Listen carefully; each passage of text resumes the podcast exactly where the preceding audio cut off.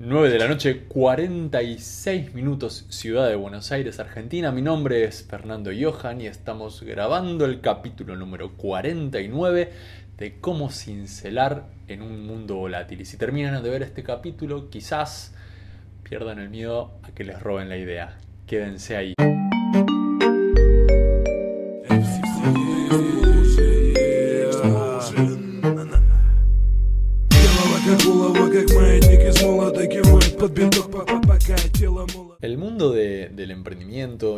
Y de los innovadores y de todos los que estamos intentando agregar valor tiene una particularidad bastante fascinante, por lo menos para mí, que es que quienes se adentran en este camino, quienes dan sus primeros pasos, casi de manera general, en algún punto mayor o menor, con mayor o menor intensidad, todos compartimos esta preocupación a que nos roben la idea.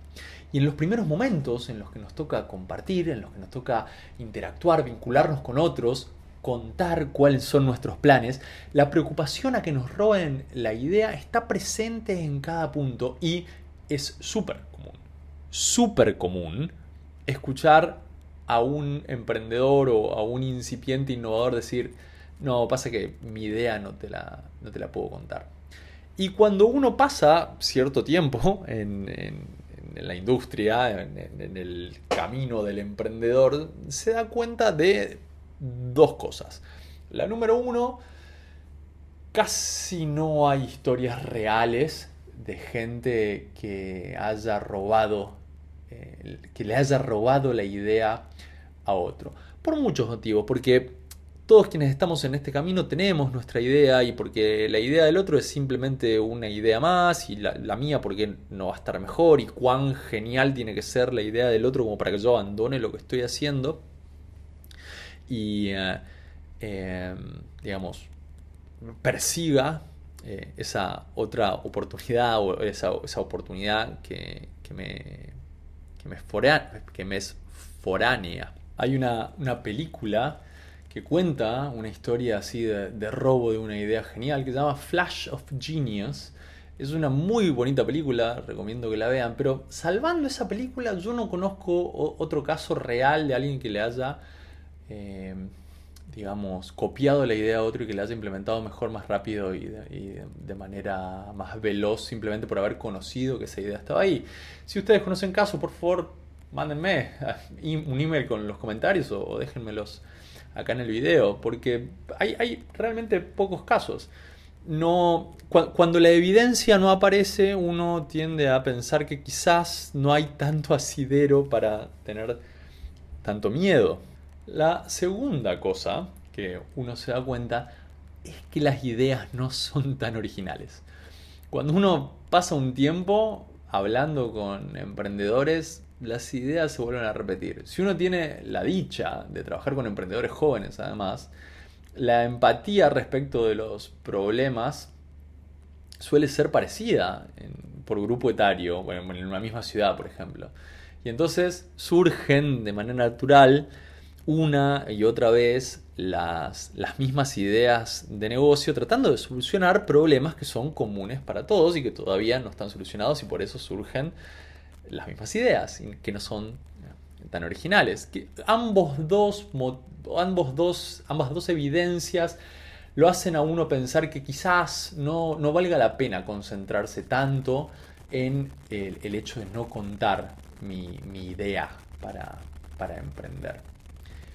Luego, acto inmediatamente seguido, aparece como una sofisticación filosófica respecto de eh, aquel secretismo con las ideas. Y es que quizás, si estoy tan, tan seguro de mi originalidad, no valga la pena ser el primero. Una vez, hablando con un, con un mentor, Gonzalo Alonso, le mando un saludo gigante si está escuchando esto. Eh, esperemos que el universo quiera que lo escuche. Una vez Gonzalo Alonso me dijo, y los primeros indios son los que se comen las flechas. Como poniendo sobre la mesa el hecho de que ser el... Después está la otra frase que, que compensa esto, ¿no? Que es el que pega primero pega dos veces. O, o, que el que mueve primero mueve mejor o mueve más libre y demás. Pero también es cierta la otra parte, es como que hay un 50-50, ¿no? Un 50% de chances de que yo por ser, simplemente por ser el primero, no me vaya tan bien en, la industria en, la que estoy jugando. Los, que primeros mueven muchas veces desarrollan el mercado para que, para que vengan los de atrás, cualquiera que tenga un hermano mayor, eh, esto lo conoce muy bien. Con lo cual quizás hasta esté bueno que alguien haya tenido la idea un rato antes y que yo me pueda agarrar de las cosas que se aprendieron y que se hicieron en ese, en ese momento. El gran, el, gran cáliz, la, la, el eslabón perdido, lo que todo el mundo está buscando, es tener una patente de la idea. Que se me ocurra una idea, poder patentarla y entonces la idea es mía para siempre. Y eso yo no sé si alguna vez fue verdad. Eh, las patentes les sirven solo a aquellos que pueden defenderlas. Y, mal que nos pese, la mayor parte de nosotros no tenemos la capacidad, ni el tiempo, ni los recursos como para defender las patentes. Sí lo hacen muy bien las empresas grandes, lo hacen muy bien las empresas de minería, las empresas de materiales, las automatrices, Apple, Samsung, todos esos defienden muy bien, las de biotecnología obviamente, las farmacéuticas, todos esos lo hacen muy bien, pero bueno, el departamento de abogados de esas empresas es como un departamento en sí mismo y, tienen un montón de inversión para defender esas patentes. En mi conocimiento, en estos 10 años de trabajo, lo que les puedo asegurar es que hay una persona a la que ustedes le dicen esto lo tengo patentado y se enamora perdidamente de ustedes y ese es un inversor que tiene experiencia invirtiendo. Porque el inversor que tiene experiencia invirtiendo sabe que si yo tengo mi idea, mi tecnología, mi solución patentada, eso vale más dinero a la hora de venderlo. Y entonces, si él va a poner plata en mi emprendimiento, cuando esa plata tenga que volver o volver más, si está patentada. Lo que me lleva a una conclusión muy personal, que es que, al menos en Latinoamérica, para lo único que sirve tener una patente es para poder decírselo al inversor, que es el que más adora que tengamos las, las cosas patentadas. Pero, salvando por eso, tener una patente o no tener una patente al emprendedor en particular no le sirve para mucho.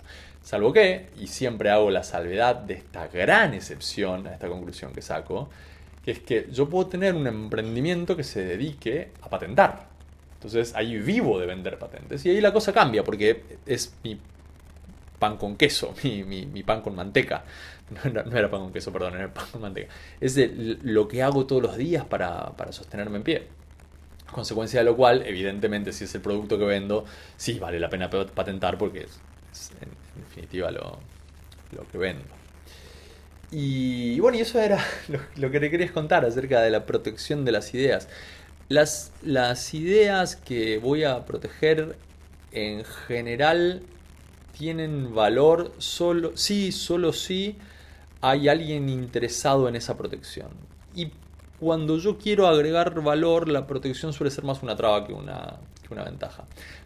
Cuando me tengo que meter en el baile legal es que la música está por terminar. O si se quieren, cuando tengo que apuntar los cañones de las patentes, es que ya no hay batalla que pelear. Y esto es casi una verdad universal para los latinoamericanos que no hace falta que les cuente, no abundan las patentes eh, por acá dando vueltas. Eh, la protección de las ideas es una industria en sí misma, una industria que ha deformado muchísimo la capacidad para agregar valor. Hoy, hoy hasta hay eh, series, por ejemplo la serie Silicon Valley tiene dos capítulos dedicados a lo mucho que se deforma el ecosistema del agregado de valor en función de lo que ellos denominan patent trolls, que son personas dedicadas a explotar debilidades que aparecen en los emprendimientos culpa de que infringen algún eh, tipo de patente. Y la verdad, a, mí por lo menos eso no me cae mucho en gracia. Sé que hay gente que ha hecho buen dinero a partir de, esas actitudes y no lo discuto ni como positivo ni como negativo. Simplemente a mí, a mí no me caen gracia, yo no se los recomiendo. Pero con eso tiene que ver la protección eh, de las ideas y el secreto y el robo de las ideas. Nadie te va a robar tu idea. Contala, compartila. Cuanto más información tengas y cuanto más gente inteligente te dé opiniones acerca de tus ideas, mejor, seguramente mejores resultados eh, vas a tener. No hay ningún riesgo de que te roben la idea. Así que contala. No, no la protejas con el secreto. Y no, no hagas el esfuerzo de la patente, créeme. No vale la pena. Ahí se fue, capítulo 49. Esto sale dos veces por semana. No le vamos a poner día fijo, pero me comprometo dos veces por semana. Compartan, suscríbanse ahí abajo, pónganle el clic a la campanita, suscríbanse por Apple Podcast, por Spotify, por Stitcher. Todos los contenidos están disponibles en mi sitio web, fernandoyohan.com barra podcast. Nos vemos por acá. Gracias por sus mensajes, los que nos, mandaron mensajes esta semana. Nos vemos por acá en el próximo capítulo. Chau.